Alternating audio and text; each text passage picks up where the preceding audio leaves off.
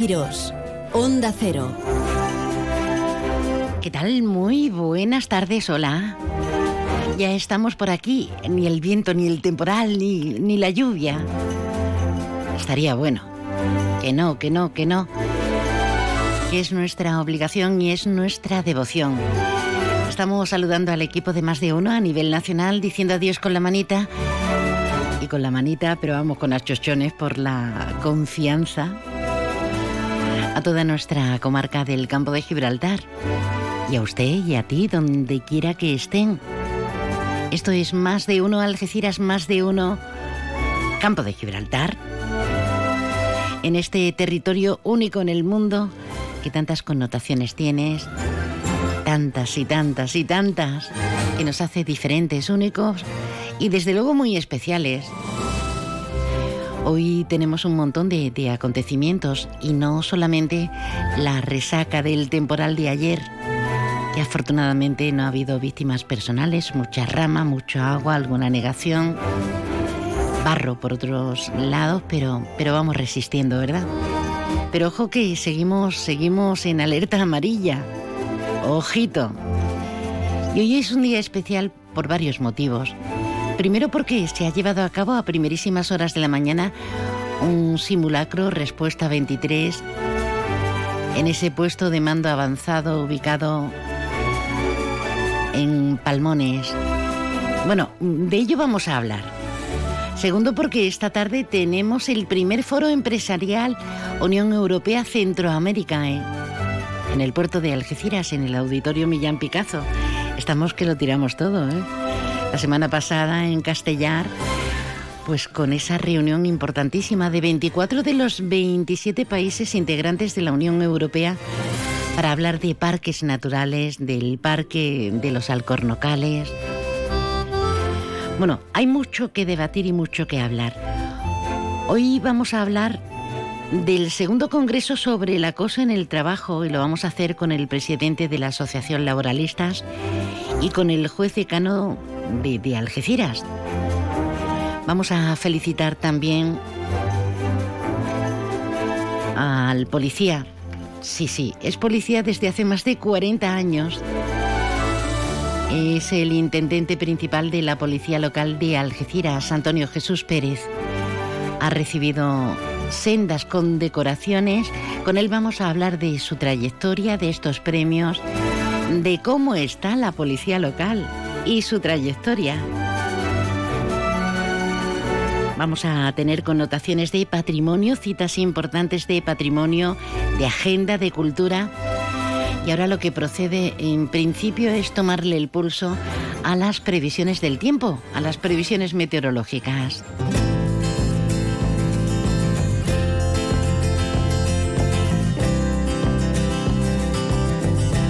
Ahora la previsión meteorológica con el patrocinio de CEPSA.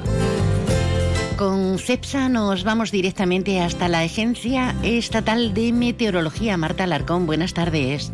Muy buenas tardes. En la provincia de Cádiz tendremos cielo nuboso aumentando cubierto con precipitaciones generalizadas. Las temperaturas se mantendrán sin cambios con valores de 22 grados de máxima en Cádiz, 21 en Algeciras, Jerez de la Frontera y Rota o 20 en Arcos de la Frontera. Y de cara a mañana seguiremos con cielo poco nuboso aumentando a nuboso al final del día. Cuando no se descartan precipitaciones débiles, las temperaturas máximas descenderán quedándose en valores de 24 grados de máxima en Cádiz, 23 en Rota, 22 en Algeciras o 21 en Arcos de la Frontera y Jerez de la Frontera. El viento será de componente Oeste es una información de la Agencia Estatal de Meteorología. Gracias Marta y un abrazo al resto de la provincia porque no veas Cádiz, no veas Jerez la tarde-noche que tuvieron este domingo.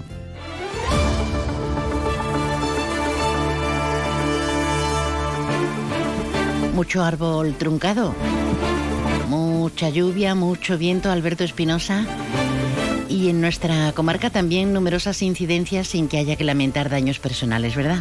Hola María, buenas tardes. No, afortunadamente no hay que lamentar daños eh, personales. Eh, han funcionado los eh, dispositivos, alguna crítica también de los partidos de la oposición, en este caso en Algeciras, pero bueno, en general lo importante es que la, la situación parece controlada y que ha venido la ansiada lluvia y de momento no está haciendo daño. Ha hecho más el viento que que la, lluvia. De momento, como tú bien decías, seguimos en alerta amarilla. Parece que poco a poco va mm, a ir amainando este temporal. De hecho, ya aquí se nota un poco menos. e incluso, perdón, la lluvia pues va a ser intermitente en esta, en esta semana. Parece que mañana va a llover poco. En cualquier caso, bueno, bienvenida, bienvenida sea. Como tú decías, estamos pendientes de ese simulacro, lo venimos contando desde primeras horas de la mañana, que nadie se alarme, que nadie se alerte, va a haber coches de, bueno, ya hay eh, ambulancias, coches de protección civil, sirenas, eh, porque hay bueno, pues un incendio forestal, incluso desalojo y confinamiento de la gente de Puente Mayorga, un vertido a la bahía, un terremoto en Marbella, que espero que, bueno, la zona final de San Roque puede que algunos hasta lo noten, ¿no? Pero eh, que es todo un simulacro para atender. Que no es real, que no seamos alarmistas, Se que trata estemos de estar preparado para si llega, que esperemos que no llegue, que no llegue nunca, obviamente. Y bueno, como tú decías también, esta tarde cita importante. Hemos hablado con el presidente Gerardo Landaluce sobre mm, bueno, pues, eh, los servicios que ofrece el puerto de Algeciras con Centroamérica en tema pues eh, la mm, intermodalidad, las conexiones, los contenedores import-export y que Algeciras es uno de los referentes en ese socio que puede ser y que es ya eh, importante, pero que puede ser lo más como es los países centroamericanos. En Algeciras tenemos el em, debate eterno entre el PP y el PSOE sobre la deuda, los proveedores, la morosidad. También a partir del miércoles va a haber obras en Capitán Ontañón, se va a poner, bueno, pues ya saben, ¿no? Todo esto ahora de la patronización y demás. Hoy se acaba de, bueno, acaban de terminar la reunión de la delegada de Urbanismo y Fondos Europeos Jessica Rodríguez con los comerciantes de esa zona de nuestra ciudad, los bares que están principalmente en el lateral del Parque María Cristina. Juan Franco, que va a visitar hoy la EDAR, que el otro día ya contábamos que Carmen Crespo había venido a, firmarla. Y en Tarifa, pues bueno, críticas del PSOE por el tema de la vivienda de protección oficial. Y en Castellar, algo aquí nos toca muy de cerca, hay una concentración, veremos si se lleva a cabo o no, por el tema de la lluvia, está convocada, pues para protestar, convocada por el ayuntamiento, la del alcalde de Adrián Vaca, por los cortes de suministro eléctrico de Casi siete horas estuvieron sin luz, ¿eh? Sí, el viernes, también el domingo ayer hubo interrupciones. Bueno, aquí lo sabemos bien. De esa nos trata con mucho cariño muchas veces también aquí en Onda Cero. Y en deportes, pues nada, eh, triunfo del Algeciras en un derby del estrecho que cayó del lado rojo y blanco con un golazo de Diego Esteban, un gol que va a ser el mejor de la jornada, ya lo hemos visto ya por redes sociales por todas partes. Le diremos al bueno de Dieguito cuando se vaya para La Rioja nos traiga algún vinito ahora en Navidades. en un partido que la Algeciras, pues es verdad que el Ceuta dominó más, pero esto se trata de meter goles y donde hubo lo más importante, un ambientazo con las dos aficiones desde las 12 de la mañana, pues el sábado sí lució el, el sol. La Barona que le ganó al Marbella, no perdió el Marbella desde enero en el grupo cuarto de la segunda federación. Perdió Udea, tres partidos, tres derrotas y ganó un polaco, Adrián Merón, el eh, Andalucía Masters de golf, con la presencia del consejero de turismo Arturo Bernal y con un campo que ha aguantado de maravilla la lluvia, el viento, el sol, lo ha aguantado todo y Adrián Merón, que es un tipo bastante simpático, un jovencito que además estaba doblemente contento, era la quinta victoria en apenas 18 meses y la más importante de su carrera porque se llevó nada menos que 600.000 euros. Nada, pecata, minuta. Gracias, Alberto. Venga, hasta luego. Hasta ahora. Con otras informaciones nos introducimos de lleno en esta presente edición de lunes 23 de Más de Uno Campo de Gibraltar. Tipos de, información distintas, diferentes, pero así salimos más nutridos, más enriquecidos.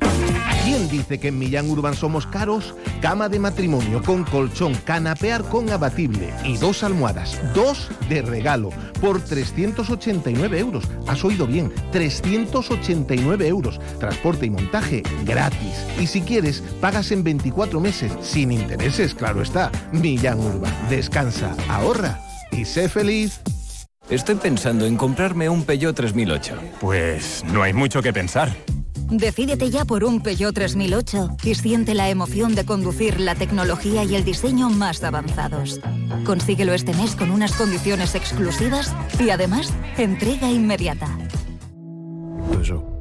Estamos en Peugeot Vallamóvil, en carretera Cádiz-Málaga, kilómetro 1118, Algeciras. Ha sido un buen día, así que pides una pizza, metes la caja en el contenedor azul y su cartón se transforma en algo nuevo, como una caja de galletas de alguien que ha tenido un buen día, y recicla la caja y su cartón se transforma en algo nuevo, como una caja de galletas. Cuando reciclas, formas parte de un mundo que no deja de girar. Recicla más, mejor, siempre. Argisa, Mancomunidad del Campo de Gibraltar y Ecoembes.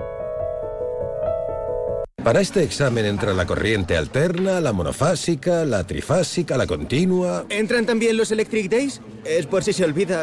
Que no se te olvide. Ahora en los Electric Days Citroën, toda la gama eléctrica con punto de carga incluido, para que pases por donde quieras con nota. Condiciones en citroen.es. Estamos en Opel Vallamóvil, en el área del Fresno, A7, salida 1115B, Los Barrios. ¿Has visto lo que te ahorras en Cash, el ahorro familiar? Sí, estuve en Cash, el ahorro familiar de campamento y de verdad que ahorras un montón. ¿Dónde? En Polígono Incosur de Campamento. Cash, el ahorro familiar. Pero no te equivoques de sitio, tienes que entrar por la rotonda, justo detrás de la posada de Millán. Cash, el ahorro familiar. Siempre precios bajos.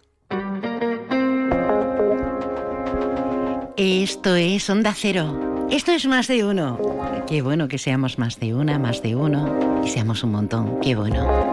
Para los ocho municipios del campo de Gibraltar y en nuestra web www.ondacero.es barra emisoras en Algeciras nos sintonizas en directo. Si nos buscas en la app, eh, pues también colgamos el programa a diario, ¿eh? Al mediodía, cuando terminemos, lo ponemos enterito por si se te escapa un ápice y no quieres escaparte de nada, ¿verdad? Pues sí, hemos tenido una mañana interesante. Con la simulación de un terremoto en Marbella y con un accidente químico en San Roque eh, que a su vez mm, provocaría un incendio forestal, un vertido, bueno, una situación extrema. En principio nos, nos cuenta las líneas generales la portavoz del 112, que es Sandra Cabezas. Se trata de dos ejercicios prácticos que se van a desarrollar de forma simultánea en los municipios de San Roque y Marbella y que se enmarca dentro del simulacro regional Respuesta 23. Así se recreará un terremoto en Marbella y un accidente químico en el polígono industrial de Guadarranque en San Roque que provocará un incendio forestal y un vertido a la bahía de Algeciras. Estos ejercicios se realizan para probar la coordinación y atención ante grandes emergencias, la comprobación de los tiempos de respuesta y el uso, el, el uso del sistema es alert o 112 inverso, que permite en caso de emergencia enviar mensajes masivos a los teléfonos móviles de los ciudadanos que se encuentren en un área determinada, con medidas de actuación para su protección. Claro, eh, me decían ustedes esta mañana que no se habían enterado. Y mira que hemos puesto todos los medios, toda la intencionalidad y el aviso, pero claro, como ha pillado el fin de semana la información. Bueno, nos vamos directamente hasta el área de la bahía de Algeciras, el área de la bahía de San Roque, porque este simulacro de emergencia, desde primeras horas, se ha nutrido en la simulación de varias contingencias por contaminación, por incendio forestal, incluyendo confinamiento y evacuación de población. Hablamos con el teniente de alcalde delegado de Seguridad Ciudadana, David Ramos. Buenas tardes, David. Buenas tardes. Importante que ante una catástrofe natural, ante cualquier incidente o accidente gravísimo, estemos precisamente preparados. ¿En qué ha consistido este simulacro? Bueno, pues como bien anunciaba, en dos provincias totalmente diferentes, en dos puntos totalmente diferentes, pues en este caso la parte de Málaga, en la que va a ocurrir una, una serie de hechos, de terremotos, etcétera, pero la parte que nos confiere a nosotros, en la parte de, de, aquí de la, de la bahía de, de o del campo de Gibraltar, eh, pues tenemos un, una serie de catástrofes que surgen a raíz de un incendio en crudo en la refinería Cerza, en la parte más pegada a la población de, de Guadarranque, y esta pues obliga a activar el plan de emergencia del 112, el puesto 23, en el que trabajan varios cuerpos, de, bastantes cuerpos de, de seguridad. Y en este caso pues actúa la, a bomberos, Infoca, el 112, Protección Civil, Guardia Civil, Guardia Civil de Tráfico, Policía Local, Policía Nacional, Protección Civil, etcétera, etcétera, etcétera, para una para una catástrofe que en este caso comenzaría, como he dicho antes, con un incendio de, en crudo que, a su vez eh, produce un incendio forestal en la parte eh, más pegada a la, a, al, tanque, que en este caso es en las ruinas de, Cartella, un lugar que hay que proteger y que los bomberos pues tienen que actuar para sofocar el fuego para dos cosas. Primero, para proteger a la, a, al, al, entorno. Segundo, para, para proteger a la ciudadanía y, sobre todo, para el punto de, de evacuación de la barriada de Guadarranque, que es una de, la, de las partes que se llevan a cabo en este simulacro. En este caso, un autobús pues recoge a los, a los vecinos de la población de Guadarranque y se los lleva a un punto de, de seguridad que hemos colocado en la zona de Taraguilla y de la estación y de Guadarranque para que pues sean tratados con los médicos, que pasen una zona de triaje, etcétera, etcétera, etcétera. Importante, importante despliegue para estar, como decimos, preparados, David. Ese hipotético incendio, ese, ese posterior alcance al enclave arqueológico de Cartella, de cómo se estabiliza, de cómo se traslada a las posibles víctimas y, y susto para algunos ciudadanos, porque si bien lo hemos dicho y desde el consistorio se ha avisado el fin de semana, pero siempre nos pilla cuando no sé si ese sistema de alerta tenemos conocimiento si ha llegado a todo el mundo o ha sido selectivo solamente. Pues el sistema de alerta en este caso es una es un sistema nuevo, innovador y la verdad que bastante efectivo porque todos los que estamos alrededor o de la, de la población de Guadarranque, de Puente Mayorga, etcétera, etcétera, se ha visto sorprendido por esa notificación que no es un no es un mensaje típico de nuestro tono de llamada ni es un mensaje típico de lo que estamos acostumbrados a día de hoy de las notificaciones o de WhatsApp o de cualquier eh, red social que tengamos acostumbrado a ya el tono habitual de nuestro teléfono móvil sino que es una notificación eh, totalmente diferente en el que el móvil automáticamente empieza a vibrar eh, con un sonido bastante estudiante y bastante diferente, ¿no? A lo que tenemos. además y además con, eh, con, la, con la premisa de que tienes que verte obligado a, a leer el propio mensaje y aceptar el mensaje para que no siga sonando, pero es un mensaje que a todo el que le haya llegado hoy, evidentemente, pues a lo mejor se ha podido pegar un pequeño salto y si no tenía información del simulacro, pues evidentemente se habrá llevado un pequeño susto. Pero eso sí, hay que recargar que en el propio mensaje lo pone bien claro, lo dejaba bien claro de que era un simulacro que está haciendo pruebas y creo que es uno de, los de, los de las novedades, en este caso de, del segundo simulacro, porque ya tuvimos uno allá por en el 2017.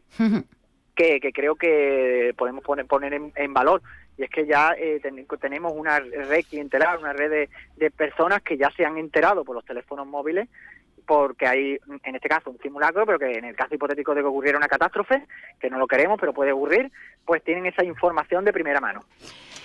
Eh, ¿Podemos calificar, por tanto, este simulacro de éxito?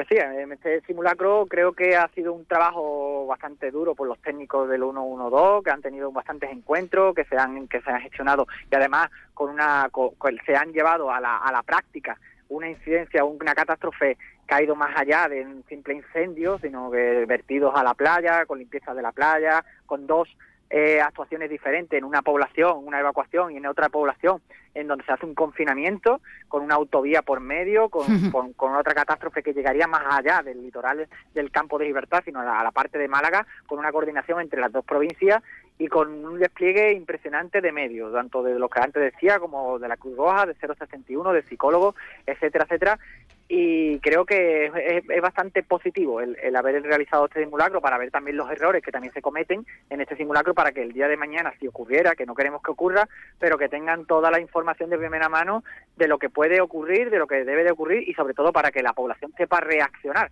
En este caso ponemos el ejemplo eh, más claro de que hay una parte que a lo mejor no es tan agradable como es la parte de Puente Mayorga, que sería el confinamiento, y hablamos de una de un colegio público como es el Sagrado Corazón, que en este caso todos los que hemos hecho simulacro cuando éramos pequeños en los colegios salíamos corriendo, es decir, de cola, en fila una. En este caso es totalmente lo contrario, se tenían que aislar, se tenían que confinar y es una parte en la que tenemos que estar preparados, ya no solo de información, sino mentalmente, de que si ocurriese, pues los pequeños tienen que estar confinados y los padres y las madres en sus casas. Por lo tanto, hay que saber que es una cruda realidad, pero que puede ocurrir y para eso están trabajando los técnicos del 112 a través de, de, estos simulacros. Eh, pues le agradecemos, eh, teniente de alcalde, el señor Ramos, eh, esta atención a Onda Cero, pero ya por último, hay que em, hablar de incidencias de, este pasado domingo. primero Alín, ahora Bernard, y seguimos, seguimos en alerta. ¿Algo que reseñar en ese aspecto debido al temporal? Bueno, pues el temporal es evidente que todos estábamos esperando con, con ansia la lluvia, deseada, deseada de lluvia, lluvia para el campo de Gibraltar, pero es verdad que no ha venido sola y ha venido acompañada por este por esta borrasca vernal y que, y que nos ha hecho a no solo a San Roque, sino a todas las, a todas las poblaciones, pues tenernos trabajando todo el fin de semana a través de las de, diferentes delegaciones de seguridad ciudadana, en este caso también de la de obras y servicios, que han estado toda la, todo el día de ayer pues con las incidencias que puede llevar a cabo eh, una borrasca, caídas de árboles, ramas, eh, de señalítica, de luminaria, de, toda antena, etcétera, etcétera. Y eh, por eso es importante y dejar recalcado, sobre todo a la población, que en esto no tenemos un sistema de alerta ni tenemos un sistema de simulacro, pero sí hay que ser consciente que cuando hay una borrasca, un temporal como el que ayer vivimos, lo más eh, inteligente es quedarse en casa, intentar no trasladarse a, los puntos más lejanos ni sacar el coche para que no ocurran lo que nos puede llegar a ocurrir, que en este caso pues haya accidente y nos vayamos allá. Pero sí es verdad que en el caso del Ayuntamiento de San Roque, puedo hablar de primera mano, hemos, hemos sabido reaccionar, se ha, se, ha, se ha trabajado bastante duro en el día de ayer y quiero felicitar a mis compañeros de obra y servicio, así como a todos los cuerpos de seguridad ciudadana de, de, San Roque, en especial a la, policía local, porque hemos sabido responder eh, a ese temporal y que seguimos en alerta, como tú bien decías, y es por ello que mando a la precaución o al, al, que estemos atentos, alerta, a intentar evitar coger los coches en desplazamientos largos si no son necesarios. Pues ahí queda, ahí queda esa notable recomendación. David Ramos, gracias por estar con nosotros y que sigan las cosas en este tono. Yo me conformo con eso, David. Sí, yo también. Yo que no, no vayamos a más, que simplemente sean esas cosas. Venga, un abrazo. Un abrazo. Además, cuando las autoridades competentes nos recomiendan que seamos precavidos, que si no es necesario desplazarnos, ay, centremos las ganas ahí, las, las contengamos, pues por algo es, no por fastidiar gratuitamente. Está el tiempo revolucionado, estamos nosotros revolucionados, está la sociedad también un poco revuelta. A media mañana, Comisiones Obreras ha convocado una concentración para reclamar el cese de la violencia en Gaza y Cisjordania. Se han concentrado a las puertas de su local sindical en Algeciras. Y esta tarde, esta tarde hay otra concentración en Castellar. Están cansados de los cortes de luz. Nos lo cuenta su alcalde Adrián Baca. El municipio de, Castellar eh, sufrió de forma importante el pasado jueves una interrupción en el suministro de, seis horas. Eso ha sido ya, sin duda, eh, una de las gotas que ha colmado el vaso para que vecinos y ayuntamientos pues, pues agotemos la paciencia eh, y exijamos ya de una vez por todas la, la solución definitiva a un problema que, que es verdad que es histórico, que se han dado en estos últimos cuatro años eh, pasos para para la, solución al problema, pero que, pero que sigue demorándose. Son seis horas sin servicio eléctrico, con las consecuencias que, que eso conlleva para los vecinos, para las empresas y los comercios, para enfermos que necesitan de ese suministro para, para poder eh, eh, vivir, incluso algunos de ellos. En definitiva, creo que, que es un, un, hecho, un hecho sin precedentes y que debemos de, manifestar nuestra eh, posición contraria eh, desde el punto de vista público para, para, bueno, pues para que también la, la dirección de la empresa tome conciencia de ello.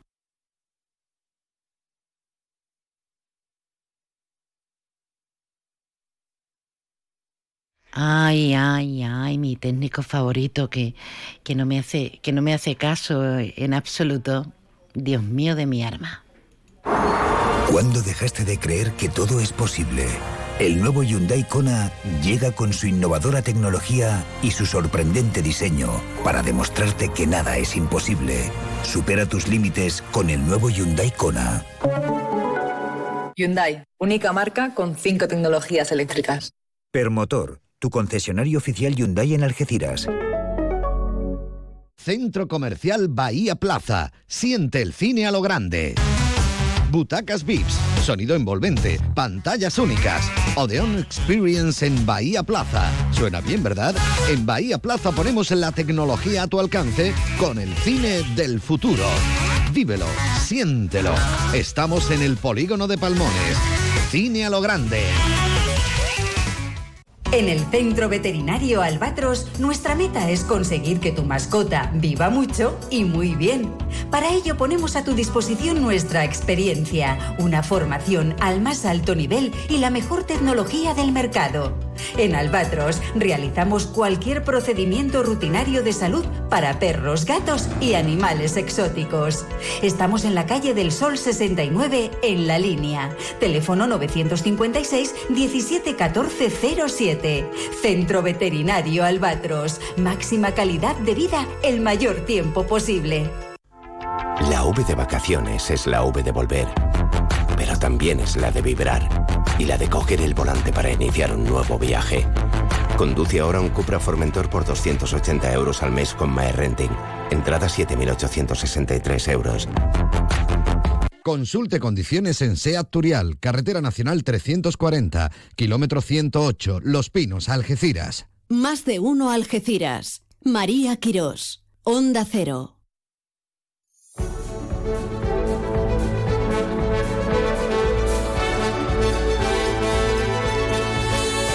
Eh, más de uno para todo el campo de Gibraltar, además con ese WhatsApp que tenemos a medias para comunicarnos, para atender ese puente de palabras, de ideas. Hombre, además todos tan educados, seguro, seguro, seguro que no nos llevamos a engaños. No obstante, me encanta cuando nos tiras o me tiras de las orejas y matizas y dices, bueno, eso no es del todo cierto, o al menos no te has expresado correctamente. Eso está bien. Desde luego la confianza. Déjanos tu mensaje en el WhatsApp del programa 629 80 58 59. Me pedías el otro día un correo electrónico y es que es verdad, tenemos uno común que es algeciras@ondacero.es y no siempre acertamos. No siempre porque lo utilizamos todos. Si quieres el mío personal y corporativo es maria.quiros@ondacero.es. ¿Ves cómo en el fondo estamos cogiendo una amistad tremenda? Vamos a meternos eh, en otros asuntos. Hablamos de curro, hablamos de trabajo. No es mala idea, ¿verdad? Solemos hacerlo sobre todo a primeros de mes, pero hoy vamos a, a matizar dentro de los trabajos cuando al fin los tenemos, ¿verdad? Este jueves en Algeciras, en el Auditorio Millán Picazo, se va a llevar a cabo un segundo congreso ya sobre el acoso en el trabajo y todo ello visto desde una panorámica integral.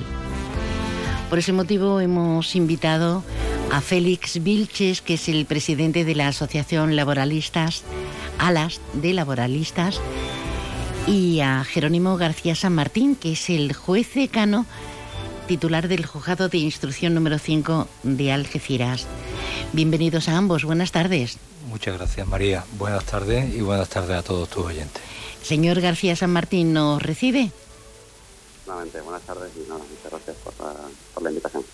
Ah, gracias, es que no le había dado yo al botón, Jerónimo, por eso no le escuchábamos. Sí, sí. Bueno, eh, este es un tema que, que se las trae. Se las trae porque en principio, eh, ¿por qué es necesario un congreso sobre el acoso eh, en el trabajo o lo, lo, que denominamos muchísimas veces eh, bullying en este sentido, en este sentido laboral. Habría que definir qué es exactamente y por qué es necesario. Y la pregunta es para ambos, así que a ver cómo lo conjugamos. Pues bien, me permito tomar la palabra en primer lugar como organizadores del Congreso a través de nuestra asociación ALA, y es que es necesario por muchas razones. En derecho eh, y en el mundo laboral todos los aspectos son necesarios eh, eh, especializarse, estudiarlos, analizarlo, porque en el mundo laboral la vida evoluciona muy vertiginosamente, cambia con una rapidez tanto las leyes como las circunstancias. Y por eso los profesionales tenemos que estar absolutamente actualizados. Pero en un tema tan, tan candente como este y tan doloroso como este para muchísimas personas, es todavía más obligado para todos los profesionales de toda, la, de toda índole, de todos los segmentos, de todas las perspectivas que confluyen en este mismo problema, mantener esa actualización y esa formación para poder enfrentar el problema por un lado y resarcirlo por otro cuando ya lastimosamente se ha dado. Esa era la necesidad de organizar este congreso. Eh, Jerónimo, señor mío, ¿qué dice la ley sobre eh, el acoso laboral? ¿Es una ley garantista, proteccionista? ¿Estamos tranquilos? ¿Los curritos de cualquier ámbito, como bien comenta Félix? Claro, yo sé, en fin, es, como decía Félix, pues claro, es un eh, interesante del Congreso es que es aborda esa problemática del acoso laboral desde un punto de vista multidisciplinar. en fin, todas esas incidencias y esas conductas que reprochables en el ámbito de la relación laboral, pues en este caso es cierto que no solamente, eh, en fin, es una cierta barra desde el punto de vista evidentemente laboral, sino también hay otras eh, jurisdicciones que confluyen, ¿no? Y luego también, no solamente eso, sino también aspectos de carácter administrativo como medidas preventivas, la inspección, de trabajo, etcétera. no solamente cuando la conducta o sea, se ha realizado, sino también esas medidas que son necesarias, bueno, pues para de carácter preventivo para evitar que se, que se realicen, ¿no? Y luego, bueno, pues establecer esos protocolos eh, que permitan al trabajador pues eh, poder denunciar y que poder, en fin, con, garantías, situaciones que pueden ser, son completamente indeseables en el ámbito de una relación. Puede ser un trato degradante en múltiples maneras, no solamente acoso sexual, que es lo, que en principio parece que se nos viene a la mente, pero no siempre por parte del empresario, eh, por parte del jefe. A veces con un compañero hay problemas muy serios y da igual la condición, aunque me imagino que mayoritariamente es femenina, ¿no? Cuando lo sufres, o, no. En el ámbito laboral, que confluye primero un régimen eh, previo, que es un régimen de carácter eh, eminentemente laboral, con, bueno, estableciéndose diversas, eh, catalogando como infracciones de carácter laboral, diversas actuaciones que son susceptibles de ser consideradas acoso, y con un régimen de sanciones. Y, y, luego, pues hay, hay algunos delitos, algunos tipos penales en el Código Penal, que el derecho penal actúa siempre como una última ratio, en, con base al principio de intervención mínima, pues en aquellas actuaciones que son más gravosas es donde ya interviene el derecho penal. Hmm. El derecho penal, prácticamente hay dos delitos que son eh, se pueden considerar como estrictamente de acoso laboral en el trabajo, que son eh, el famoso movie, ¿no? que es un acoso laboral, que sí que... Sí, más que bullying, que he malinterpretado yo el término, sí. Sí, el, conocido como, como moving, pues es una, en fin, son para aquellas conductas reservadas para conductas más gravosas de acoso, eh, una situación permanente, tiene que ser, en fin, continuada en el tiempo, que se produce por un menoscabo eh, de las actuaciones que afectan directamente eh, y que suponen una hostilidad o una humillación al trabajador. Y en ese delito sí que se exige una relación de superioridad. ¿no? Y luego el segundo delito, que es donde interviene el derecho penal, esos dos grandes bloques, que dejan de ser dos delitos, el acoso laboral común en el ámbito de la relación laboral y luego el acoso sexual, que sí que, eh, en fin, son aquellos eh, eh, petición, esa solicitud de favores sexuales en el ámbito de la relación laboral. Y luego hay un subtipo dentro de ese acoso laboral cuando el superior jerárquico pues se aprovecha de esa situación de superioridad pues para eh, conseguir solicitar esos favores sexuales eh, condicionado en cierta medida a frustrar de alguna manera las expectativas de carácter laboral, las, expectativas legítimas del trabajador. Todo ello, por supuesto, sin perjuicio de, que pueda ser constitutivo, además, de los delitos contra la igualdad sexual que pudieran realizarse eh, con base en esa solicitud. Félix. La está penada, ¿no? Lo que estamos hablando cuando hablamos de acoso sexual, hablamos de esa solicitud de favores sexuales, todo ello sin perjuicio, por supuesto, y concursando eh, eh, en concurso de delitos con los delitos contra la sexual que se puedan realizar. Es un tema complejo y desde luego requiere una sensibilidad especial porque en este momento estoy segura que habrá gente que diga, ya estamos, ya estamos con las matizaciones, porque muchas veces no se es consciente, no hablo ya de peña que no merece la pena ni siquiera resaltarse, ¿no? Gente que, bueno, que su, su modo de vida, su forma de entender la vida. Pero ¿qué hacer, eh, Félix, cuando uno está sufriendo este tipo de injerencias, cuando está siendo sometido o viéndose sometido a temas que te afectan?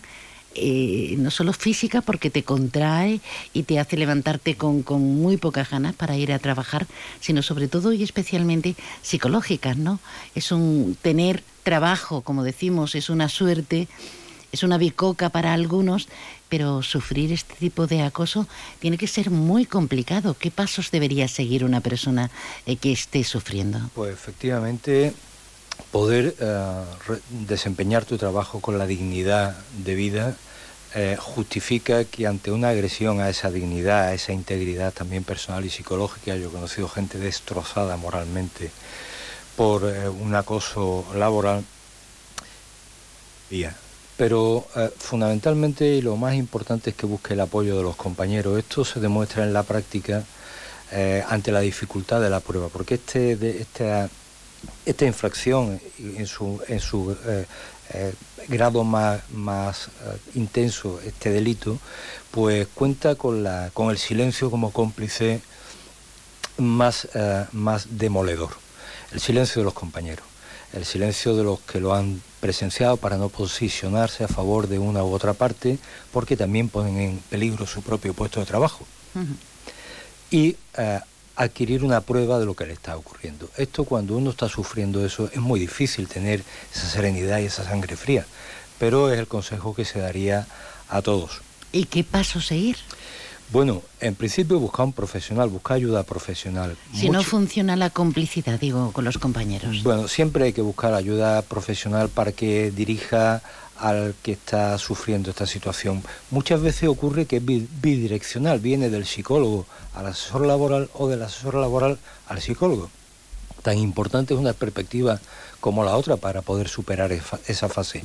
Y el profesional, en función del, de la fase en la que se encuentre ese momento de acoso, puede acudir a, denunciar a la inspección de trabajo para que se establezcan los protocolos de defensa y de prevención necesarios, puede acudir al juzgado a pedir medidas cautelares en tanto en cuanto se resuelve el asunto principal, puede ir al juzgado directamente, el juzgado donde el funcionamiento es mucho más rápido, lamentablemente ya casi ninguno, eh, donde este procedimiento que es preferente y urgente tiene una resolución rápida, pues va directamente al juzgado a resolver el asunto principal.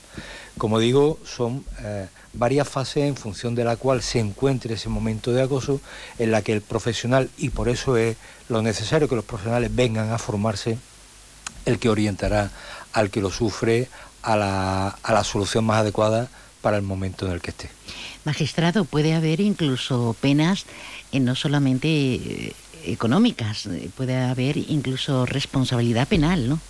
Claro, existen esos delitos, como he comentado antes, el acoso de carácter eminentemente sexual y luego el acoso común, que es esa, actuación reiterada de actos hostiles y humillantes, mantenida en el mm. tiempo que al final no deja de aceptarse, al final es lo que protege ese delito para las conductas más gravosas que el propio delito establece que siempre cuando sea grave, es decir, porque ya prevé que hay un régimen en fin, de infracciones y sanciones de carácter laboral eh, previo, eh, pues claro, en ese supuesto de, en los que se produce esa la, de la dignidad humana, al final de la integridad moral, porque se ha encuadrado dentro de los delitos contra la integridad moral en fin, que no deja de ser sino la libertad de autodeterminarse. ¿no? eh, pues las penas previstas son, claro, penas de prisión, de seis meses a, dos años de prisión. Y, eh, y además incluso es, en fin, eh, está prevista, que sabemos que la responsabilidad penal de las personas jurídicas, en el caso de las empresas, solamente se en aquellos delitos en los que tiene expresamente establecido en el Código Penal, es decir, la responsabilidad penal de las empresas, las personas jurídicas solamente se puede exigir en aquellos delitos en los que el código ha sido prevé. Y tanto en un delito como en otro, tanto en el delito de acoso sexual como en el delito de acoso común, pero dentro de las relaciones laborales, eh, está establecido expresamente la posibilidad de la responsabilidad penal de las personas jurídicas. Pues ojo, pues, ojo, porque hablamos de comportamientos discriminatorios, vejatorios, hablamos de un tema muy serio, nos tenemos que ir al informativo, no tenemos tiempo para más. ¿Hay margen para apuntarnos a este segundo congreso sobre el acoso en el trabajo desde esa panorámica integral de este jueves? Podemos apuntarnos todavía, asesoría, es asociacionlaboralistas.es, la página web de y allí podrán encontrar toda la información para acudir el día 26 desde las 10 de la mañana a las 6 de la tarde. Perfecto. Magistrado, juez decano de Algeciras, titular del juzgado de instrucción número 5 de la ciudad, Jerónimo García San Martín, y Félix, Félix Vilches como presidente de la Asociación de Laboralistas de Alas. Gracias a ambos por estar con nosotros y éxito. Muchas gracias a vosotros. Muchas gracias por la invitación. Nos vamos a las noticias. Tenemos las señales horarias persiguiéndonos. Noticias de nuestra comunidad y del resto del mundo. Es la una de la tarde, mediodía en Canarias.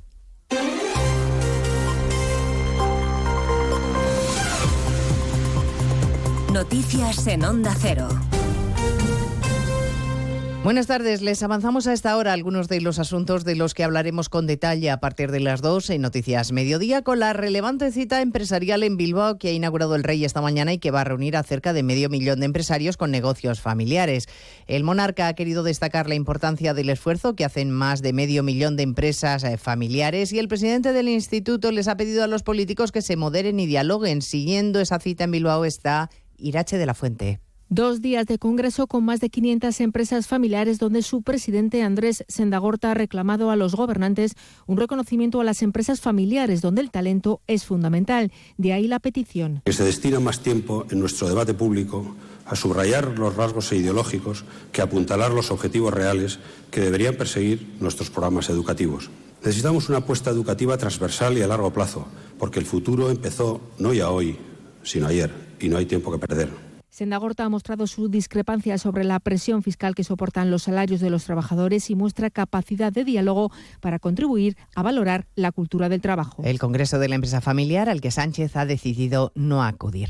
España fue el cuarto país con más deuda sobre el PIB en la Unión Europea en el segundo trimestre del año y el quinto con más déficit, datos que se desprenden de la estadística de Eurostat. Corresponsal comunitario Jacobo de Regoyos. Concretamente, el ratio de deuda pública española fue del 111,2% y el déficit del 4,4%, ambos indicadores por encima de la media de la Unión Europea 27 y de la media de la eurozona. Comparado con el segundo trimestre del año anterior, del 2022, este año 2023, seis países registraron un incremento en su deuda y 21 un descenso. En cuanto al déficit, el de España fue de los más elevados, superado solo nuestro país por Hungría, Rumanía, Eslovaquia y Francia. La Fundación Considera que las proyecciones del Gobierno sobre seguridad social no son realistas, sostiene que no están bien documentadas y que se basan en previsiones económicas demasiado favorables. Jessica de Jesús. Previsiones que se decantan siempre por las hipótesis y escenarios más optimistas, no siempre coherentes entre sí, apunta Fedea en un estudio.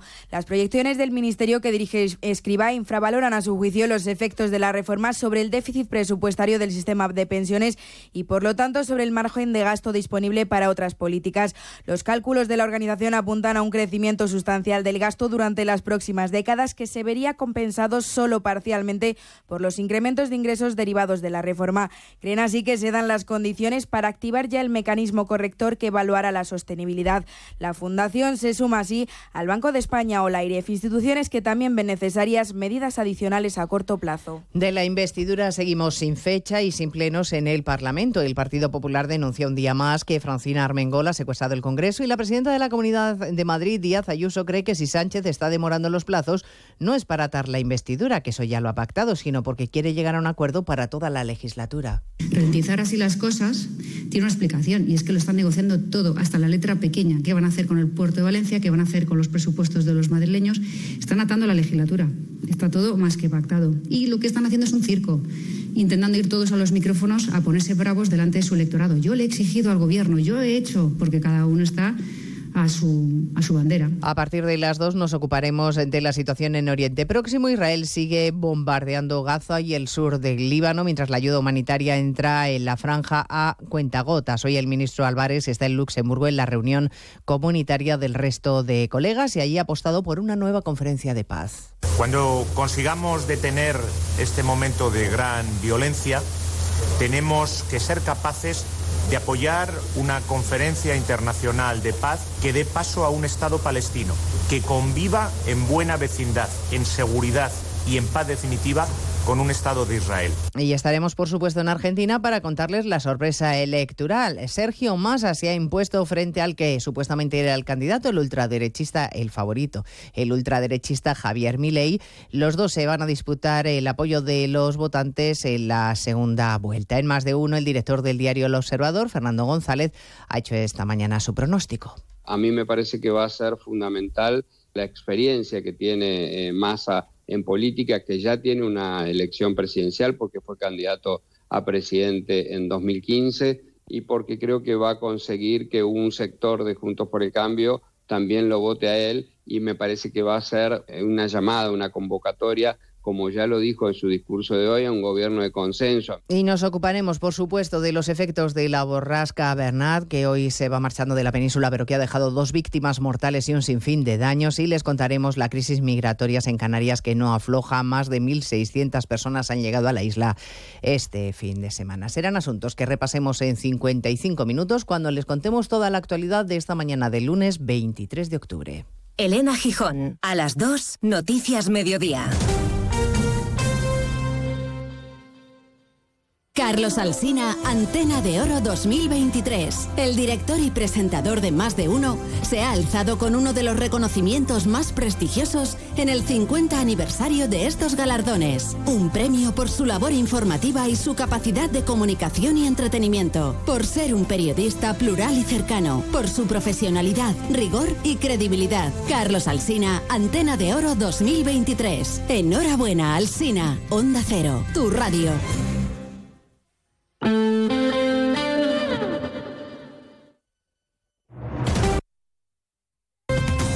Andalucía, Onda Cero.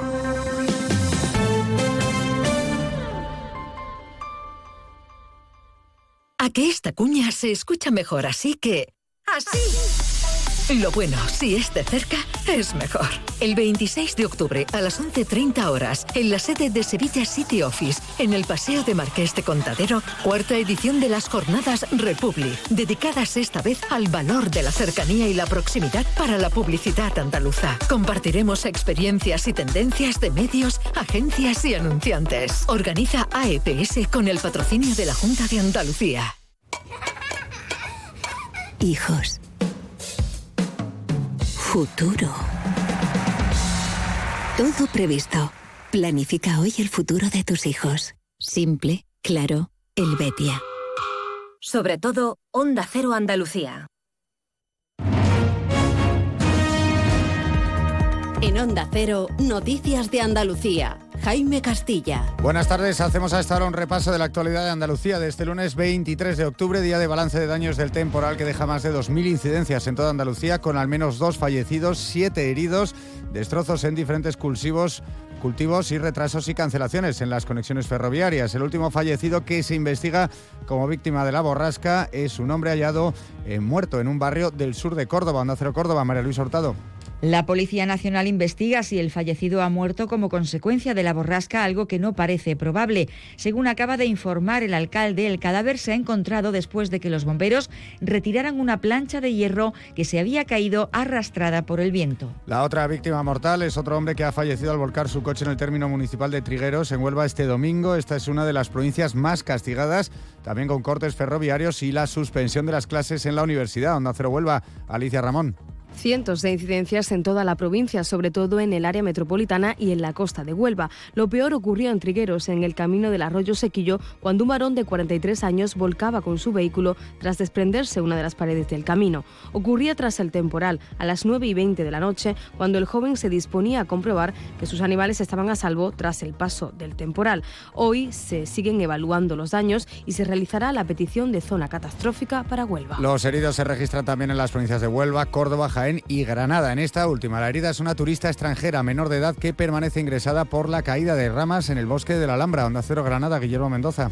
Dos turistas salían del monumento cuando lo peor de la borrasca Bernard la sorprendió. Una menor de 16 años de nacionalidad polaca ha sido la peor parada. Permanece ingresada en neurotraumatología con varias fracturas y lesiones graves. El conjunto de la Alhambra ha abierto este lunes a la visita pública con normalidad, salvo por una limitación provisional de recorrido en el Generalife como medida de prevención. En la ciudad de Cádiz los, los parques siguen cerrados y en la provincia ha sido registrada una velocidad récord del viento de más de 100 kilómetros por hora. Onda Cero Cádiz, Carmen Paul. En la provincia se han contabilizado más de 300 actuaciones. Hay cortes de luz en tres barriadas rurales de Jerez y en cuanto al campo, técnicos de Asaja han calificado de catastrófica la situación de las plantaciones de aguacate y flor cortada en numerosas explotaciones agrícolas de la provincia. En Jaén, su feria tenía que ser desalojada de nuevo este domingo por el viento y hay al menos dos personas heridas. Una de ellas precisamente en la feria. También hay un colegio que ha tenido que suspender las clases porque el viento ha dañado el tejado. Onda Cero Jaén, Pepe Cortés. A primera hora de este lunes trabajadores, alumnos y profesores recibían el aviso de esta situación. Las clases han sido suspendidas y desde la dirección del centro se ha explicado que se encuentran valorando los daños en este momento. El delegado del gobierno andaluz tiene prevista una comparecencia dentro de unos minutos para hacer balance de daños, así como adoptar las medidas profesionales para reanudar la actividad docente de los 600 escolares que se han quedado sin clase. En sucesos, cinco menores de edad han sido detenidos en Málaga acusados de agredir sexualmente a otra menor de edad en tres episodios diferentes a lo largo de una misma noche. Onda Cero Málaga, José Manuel Velasco. La víctima denunció tres episodios diferentes en la misma noche y los arrestados presuntamente habrían tenido distinto grado de implicación. Según el relato de la joven, tras ingerir una copa comenzó a sentirse mareada y a partir de ahí se iniciaron los tres hechos denunciados. Tras producirse las detenciones, uno de los jóvenes fue enviado a un centro de reforma mientras que el resto quedó en libertad vigilada. Seguimos ahora con el repaso de la actualidad del resto de provincias y lo hacemos por Almería. En Almería se ha presentado esta mañana la primera edición del Congreso Internacional de Gastronomía Verde Bestial a través de la marca Gusto del Sur. Van a estar los mejores chefs y expertos en gastronomía verde del panorama internacional. Almería acogerá este evento los días 29 y 30 de octubre. En Ceuta, la audiencia provincial se prepara para celebrar mañana la primera sesión del caso en Vicesa, conocido por el fraude de adjudicación de viviendas de protección oficial a cambio de dinero. Ocho años después de las detenciones, la Fiscalía pide un total de 300 años de cárcel para los más de 50 acusados. Y en Sevilla ya ha sido restablecida la conexión ferroviaria entre Utrera y Dos Hermanas, que afectaba a distintas líneas de cercanías media distancia y Albia, que han vuelto a provocar aglomeraciones de viajeros por retrasos y cancelaciones de trenes en la estación de Santa Justa. Más noticias de Andalucía a las 2 menos 10 aquí en Onda Cero. Onda Cero. Noticias de Andalucía. Este otoño, únete a la revolución solar con Social Energy. Disfruta de tu instalación llave en mano con grandes descuentos y te regalamos 200 euros en tu batería virtual para que pagues 0 euros en tu factura eléctrica con Quiero Luz. Pide tu cita al 955 44 11 11 o socialenergy.es y aprovecha las subvenciones disponibles. La revolución solar es Social Energy. Nos encanta viajar, nos encanta Andalucía. ¿Te vienes a conocerla? Iniciamos nuestro viaje cada miércoles a las dos y media de la tarde y recorremos Andalucía contigo. Gente Viajera Andalucía, un programa de turismo, actualidad, gastronomía, tradiciones y buen humor en Onda Cero. Con la colaboración de la Consejería de Turismo, Cultura y Deporte de la Junta de Andalucía. Te mereces esta radio. Onda Cero, tu radio. Onda Cero Algeciras, 89.1.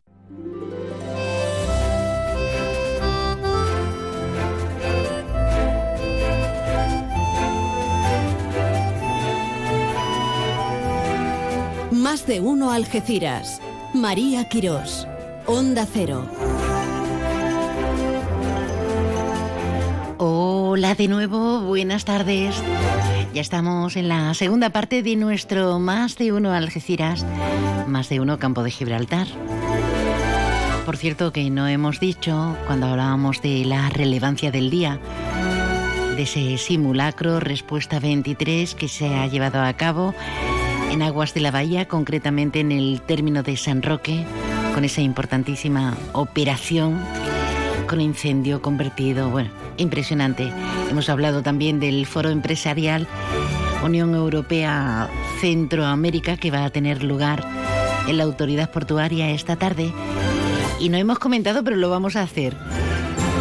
Esta mañana está participando en un acto del programa Mentor 10 el delegado territorial de Turismo, Cultura y Deporte Jorge Vázquez en el CEIP Mediterráneo de Algeciras. Esto está muy bien, me encanta ese mentor 10 porque tenemos que apostar sin duda alguna. Yo no debería opinar, pero hay veces que Tenemos que apostar por una educación completa, digna y a ser posible plural y gratuita al alcance de todos. Bueno, ahora, ahora necesito un margen porque tenemos que felicitar. Y cuando se trata de, de una persona que lo merece, pues hay que hacer un, un punto, ¿eh? Un punto. Es policía vocacional, va a cumplir 40 años de servicio. Ha pasado por todos los departamentos. Seguridad ciudadana, atestados, policía de barrio, tráfico. Reconocido y premiado desde hace tiempo, pero en este último año, por desgracia, digo por desgracia, por los hechos pues está, está teniendo un envoltorio y una, sin, una simbología, una representación mayor si cabe. Hablamos del intendente que era el jefe de la policía local de Algeciras cuando se cometieron los atentados de Yassin Kanya el pasado mes de enero, que acabaron con la vida de, del sacristán Diego Valencia e hirió gravemente este atentado al sacerdote Antonio Rodríguez Lucena que hemos perdido hace muy poquitos días. Don Antonio Jesús Pérez García, buenas tardes. Buenas tardes, un placer atenderlos. Muchísimas gracias por atendernos, Antonio, que sé que usted no es muy dado a esto de los medios. Le tuvimos un día en un especial de feria, pero que procura, procura mantener las distancias. Eh, eh, una, una gran cruz azul de emergencias de oro y plata eh, tras la cruz al mérito profesional recibido en Antequera, pero en este caso la primera de ellas, la Gran Cruz Azul gracias a la Policía Municipal de Madrid y además recibidas en este, en este fin de semana. Eh, los hechos son terribles. Esto mitiga la, la, violencia de esos hechos, pero sobre todo hay que aplaudir la rapidez con la que se detuvo al presunto terrorista. Antonio, ¿cómo se siente uno? Mira, yo lo he dicho siempre a, nos, a nosotros, a los policías locales de aquí de Algeciras, lo que nos hubiera gustado es es llegar un minuto antes y haber salvado la vida del sacristán.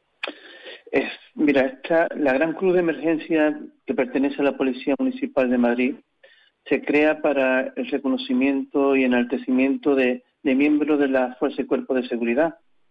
Eh, e incluso cuando, incluso cuando realizamos actos humanitarios más allá de nuestras fronteras. Yo creo que este reconocimiento es un compendio quizá a toda una trayectoria profesional en la que Sí que es verdad, como tú bien dices, en cuestión de minutos la policía local prepara un dispositivo que culmina con la detención del terrorista. Y que evitó males mayores, hay que reconocerlo, ¿no? Que se, eh, fue, fue vital esa detención tan, y la rapidez es, es vital. Esto, esto compensa todo lo vivido, porque aunque mm, el ser policía es absolutamente vocacional, Antonio, pero compensa tras 40 años de servicio y no sé si con ganas de jubilación o no, porque ya, desde luego, declarado hay suficiente para jubilarse. Lo que pasa, bueno, no voy a entrar en ese tema. Yo, yo mira, en, en Antequera dije que voy a reducir el tiempo de jubilación un poco. Mm, no voy a decir que me quedan ocho años, me quedan dos legislaturas. Y vosotros políticos me entendéis. Está muy bien. Hay que, eh, a lo largo de, una vida de servicio, hay que sacar mano izquierda, no solo con los políticos, también con nosotros, la ciudadanía, ¿no? Sí.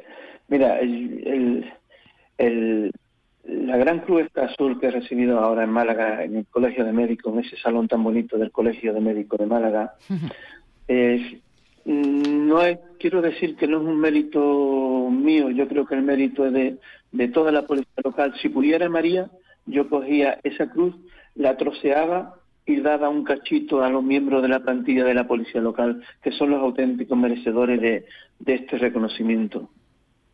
Además, qué, qué gente tan fantástica, eh, eh, qué gente tan ah, fantástica en líneas generales, porque eh, recuerdan ustedes ese, ese viaje, esa operación que realizaron a Ucrania, Eh, Ucrania, la guerra de Ucrania sigue existiendo, ¿eh? Lo que pasa que al principio esto es como todo, nos impactó muchísimo y demás, pero ahí estuvo nuestra policía local algecireña llevando, aportando ayuda de primera necesidad. Qué vivencia también tan interesante y qué generosidad, Antonio.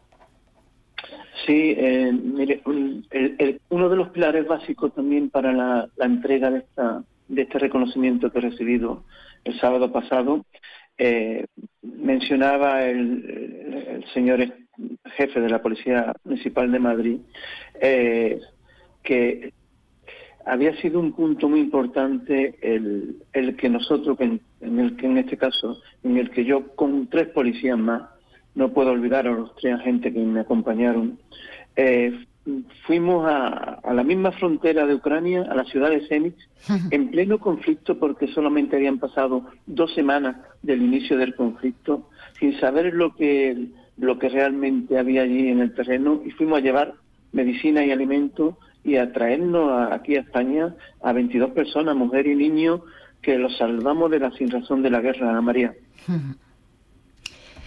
Antonio, y a todo esto, me pregunto, mm, tienes, ahora te voy a tutear, tienes una faceta eh, maravillosa eh, como, como artista plástico.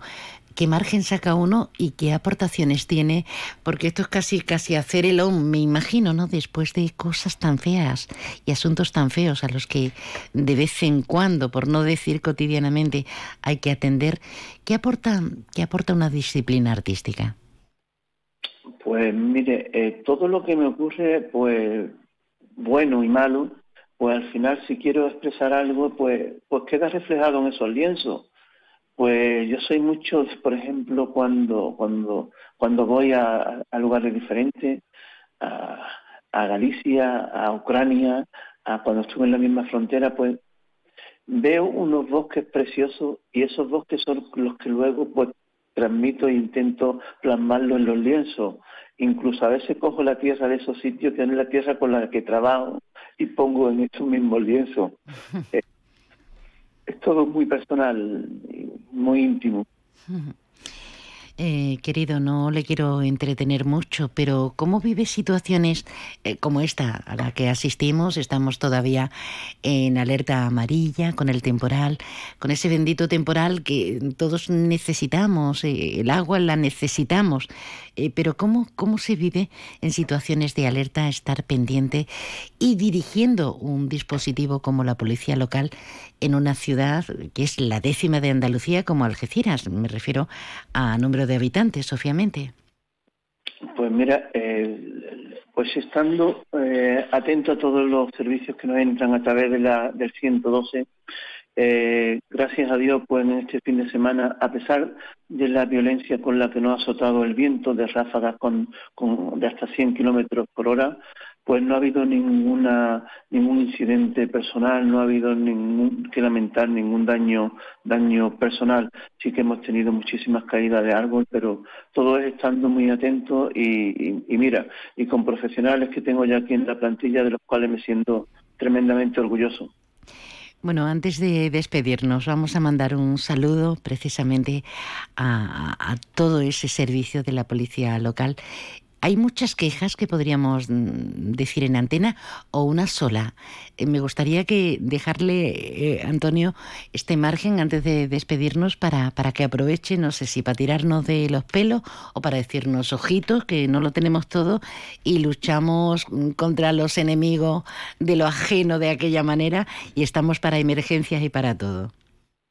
En, definitiva estamos para todo, estamos para, para lo que acontece para este para lo que acaba de decir por esta inclemencia meteorológica, estamos para dar seguridad a los ciudadanos, somos un servicio público. Yo digo que somos un servicio público y nuestra prioridad es ayudar a los ciudadanos. Nuestro lema es servir y proteger. Mira, este, esta gran cruz azul que, que permítame unos segundos, esta gran cruz azul eh, se ha entregado a cuatro personas, a un policía nacional que actuó en el proceso y le dieron un adoquín en la cabeza y ha quedado ya de baja definitiva para el cuerpo. A una enfermera porque iba en servicio de urgencia y ha tenido un accidente de tráfico y le han quedado tremendas secuelas. A un general del ejército y a mí, a este humilde servidor que, os habla, con lo cual es un orgullo para, para mí el ser policía local aquí en Algeciras, en servir y proteger a los ciudadanos y me quedo con que con esa excelente plantilla que tenemos y que estamos pendientes a todo lo bueno y lo malo que ocurre en la ciudad de Algeciras. Ole ahí, ole. Don Antonio Jesús Pérez García, intendente principal de la Policía Local de Algeciras. Enhorabuena por todos los reconocimientos y especialmente por esta gran cruz azul de emergencias de oro y plata. Gracias por acompañarnos y gracias por, por existir, Antonio. Enhorabuena. Pues muchas gracias y a vuestra disposición para lo que queráis, María. Un saludo.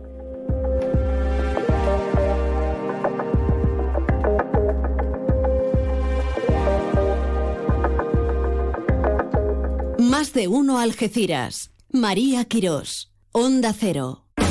¿Quién dice que en Millán Urban somos caros? Sofá con cheslón desenfundable y antimanchas, 599 euros. Sí, 599. Y además, eliges 30 euros en decoración y te los llevas gratis. Sí, gratis, igual que el transporte, que también es gratis. Y si quieres, pagas en 24 meses, dos años, sin intereses. Millán Urban. Descansa, ahorra y sé feliz. Una boda preciosa. Ha salido tal y como la planearon. La próxima reunión familiar en el Hotel Alborán. Y mi comunión. Y mi cumple. La boda perfecta en Hotel Alborán, con amplios espacios al aire libre donde celebrar el aperitivo o el banquete o tu ceremonia civil. Visítanos y te mostraremos nuestras instalaciones. Hotel Alborán, mucho más que un hotel. Miércoles 25 de octubre, 5 de la tarde, en el Campus Tecnológico de Algeciras. La Confederación de Empresas de la Provincia de Cádiz organiza el workshop Aplicaciones de la Inteligencia Artificial. En un mundo de datos, una oportunidad única para conocer perspectivas, experiencias y casos de éxito de la implementación de la IA en los negocios. Conoce el programa de la jornada e inscríbete en empresariosdecádiz.es con la financiación de la Diputación de Cádiz. Ven a tu concesionario oficial Opel Móvil en los barrios y prueba sin compromiso el nuevo Opel Corsa. Te estamos esperando en nuestra jornada de puertas abiertas para que vengas a probar el nuevo Corsa y nos cuentes qué te parece. Estamos en Opel Móvil, en el área del Fresno, A7, salida 1115B, Los Barrios. Llega la Navidad y la ilusión de reunirse con los compañeros de trabajo o amigos. Nadie te va a ofrecer más que el Hotel Alborán. Salón privado para poder alargar la fiesta, menú adaptado a cualquier necesidad especial, incluidas opciones veggies, amplio parking privado y gratuito. Y el 2 de diciembre, mediodía y 9 por la noche, fiesta con DJ y copa incluida. Reserva tu mesa. Hotel Alborán, tu Navidad como en ningún otro sitio. ¿Cuándo dejaste de creer que todo es posible? El nuevo Hyundai Kona llega con su innovadora tecnología y su sorprendente diseño para demostrarte que nada es imposible. Supera tus límites con el nuevo Hyundai Kona. Hyundai, única marca con cinco tecnologías eléctricas. Permotor, tu concesionario oficial Hyundai en Algeciras. Estás en tu habitación, te bebes un refresco mientras suena tu canción favorita, reciclas la lata en la bolsa amarilla y se convierte en unos auriculares de alguien que escucha música con un refresco en su habitación. Recicla la lata y se convierte en unos auriculares de alguien que escucha Cuando reciclas, formas parte de un mundo que no deja de girar. Recicla más, mejor, siempre. Argisa, Mancomunidad del Campo de Gibraltar y Ecoembes. Si estás pensando en comprarte un coche nuevo, seminuevo de ocasión, piensa en Móvil, tu grupo automovilístico de confianza en el campo de Gibraltar. Peugeot, Opel, Citroën, Fiat, Jeep son una de las marcas de tu nuevo coche.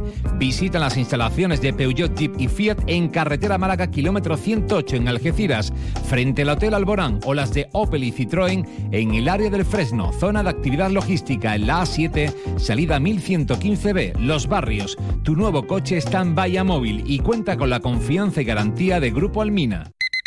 Apuntarse al gym para ir a las 6 de la mañana es para pensárselo. Pasarse al SEAT León híbrido con SEAT Flex es tan fácil como posponer la alarma. Puedes adaptar la cuota según tus necesidades y al final decides si lo cambias, lo devuelves o sigue siendo tuyo. También en versión híbrido enchufable, con todas las ventajas de la etiqueta cero. Consulte condiciones en SEAT Turial, Carretera Nacional 340, kilómetro 108, Los Pinos, Algeciras. Más de uno Algeciras, más de uno Campo de Gibraltar. Esto es Onda Cero, claro, claro. Sí, mañana día de las bibliotecas, el mes próximo celebraremos el patrimonio. Pero hoy ya mm, tenemos que hablar de patrimonio porque ya saben que se reunió la Comisión de Patrimonio sobre el avance en obras, en proyectos. Proyectos como la restauración y puesta en valor de las murallas medievales, del dintel de la capilla de San Antón, como las factorías romanas de Salazón, la calle San Nicolás, en el número 5 que están ubicadas. Actuaciones que están previstas. La de Salazón, pues esta misma semana. O dar finalización, aunque ya ampliaremos esta información, a las obras del Centro de Interpretación Paco de Lucía. Pilar Pintor es nuestra parlamentaria andaluza y delegada de Cultura. Uno de los proyectos estrellas, nuestro centro de interpretación Paco de Lucía, cómo van desarrollándose las obras en lo que es la parte del nuevo edificio y del edificio antiguo, que prácticamente ya está terminado, y el edificio nuevo, donde ya la empresa IFAGE ha presentado un cronograma en el que bueno, pues esta obra, como nos ajustamos a la ITI, deberá estar terminada a finales de año. A la par que también hemos dado a conocer esa musealización que junto con la empresa Reina de Corazones y con la familia del propio Paco de Lucía va a constituir el contenido de ese, centro de interpretación y también hemos podido conversar y aportar eh, cuáles son las estrategias que queremos que cumpla ese centro de interpretación. Sin lugar va a ser... Que va a ser un aditivo, un revulsivo para potenciar pues todo lo que tenemos de bueno en nuestra comarca, en nuestra ciudad, y no solo a nivel cultural, sino también por tanto económico, social. Muy bien, a ver si se acaba. ¿Crees en la rutina? ¿En el dinero?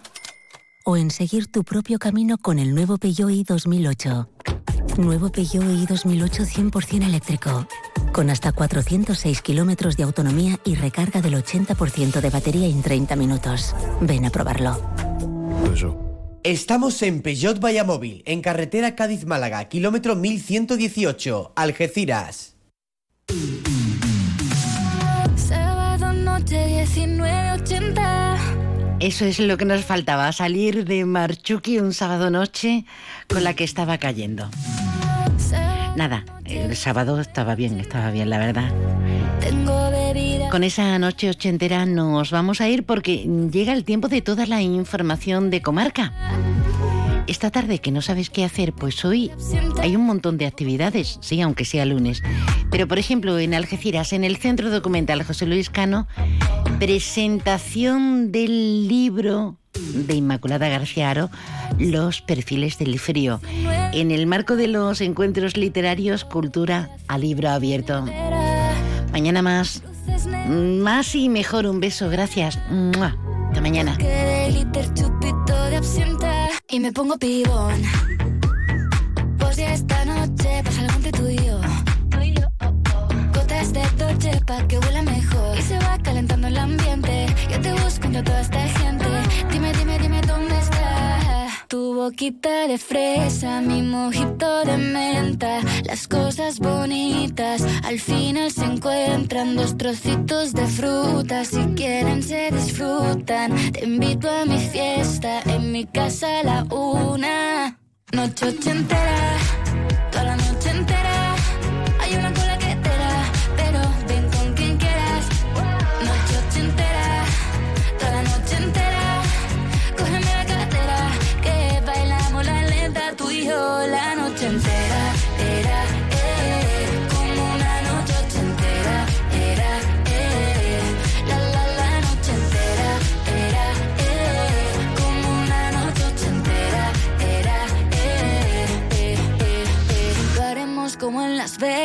Lo que pasa aquí, aquí se queda. La policía en la puerta, pero nadie nos va a frenar. No, díselo, que esta fiesta no acabó. Dame dos, bien de ron. Y salimos al balcón a gritar. Que la vida es para disfrutar. Que nos sobran ganas de amar.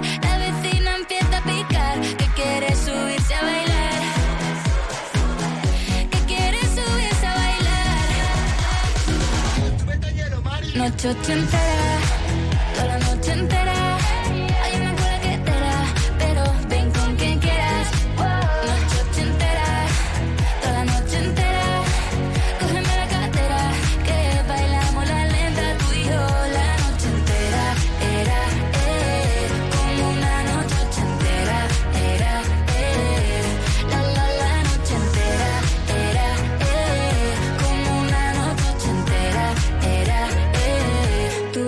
De fresa, mi mojito de menta, las cosas bonitas.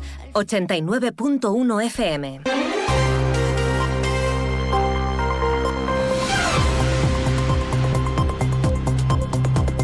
Noticias del campo de Gibraltar en Onda Cero Algeciras con Alberto Espinosa.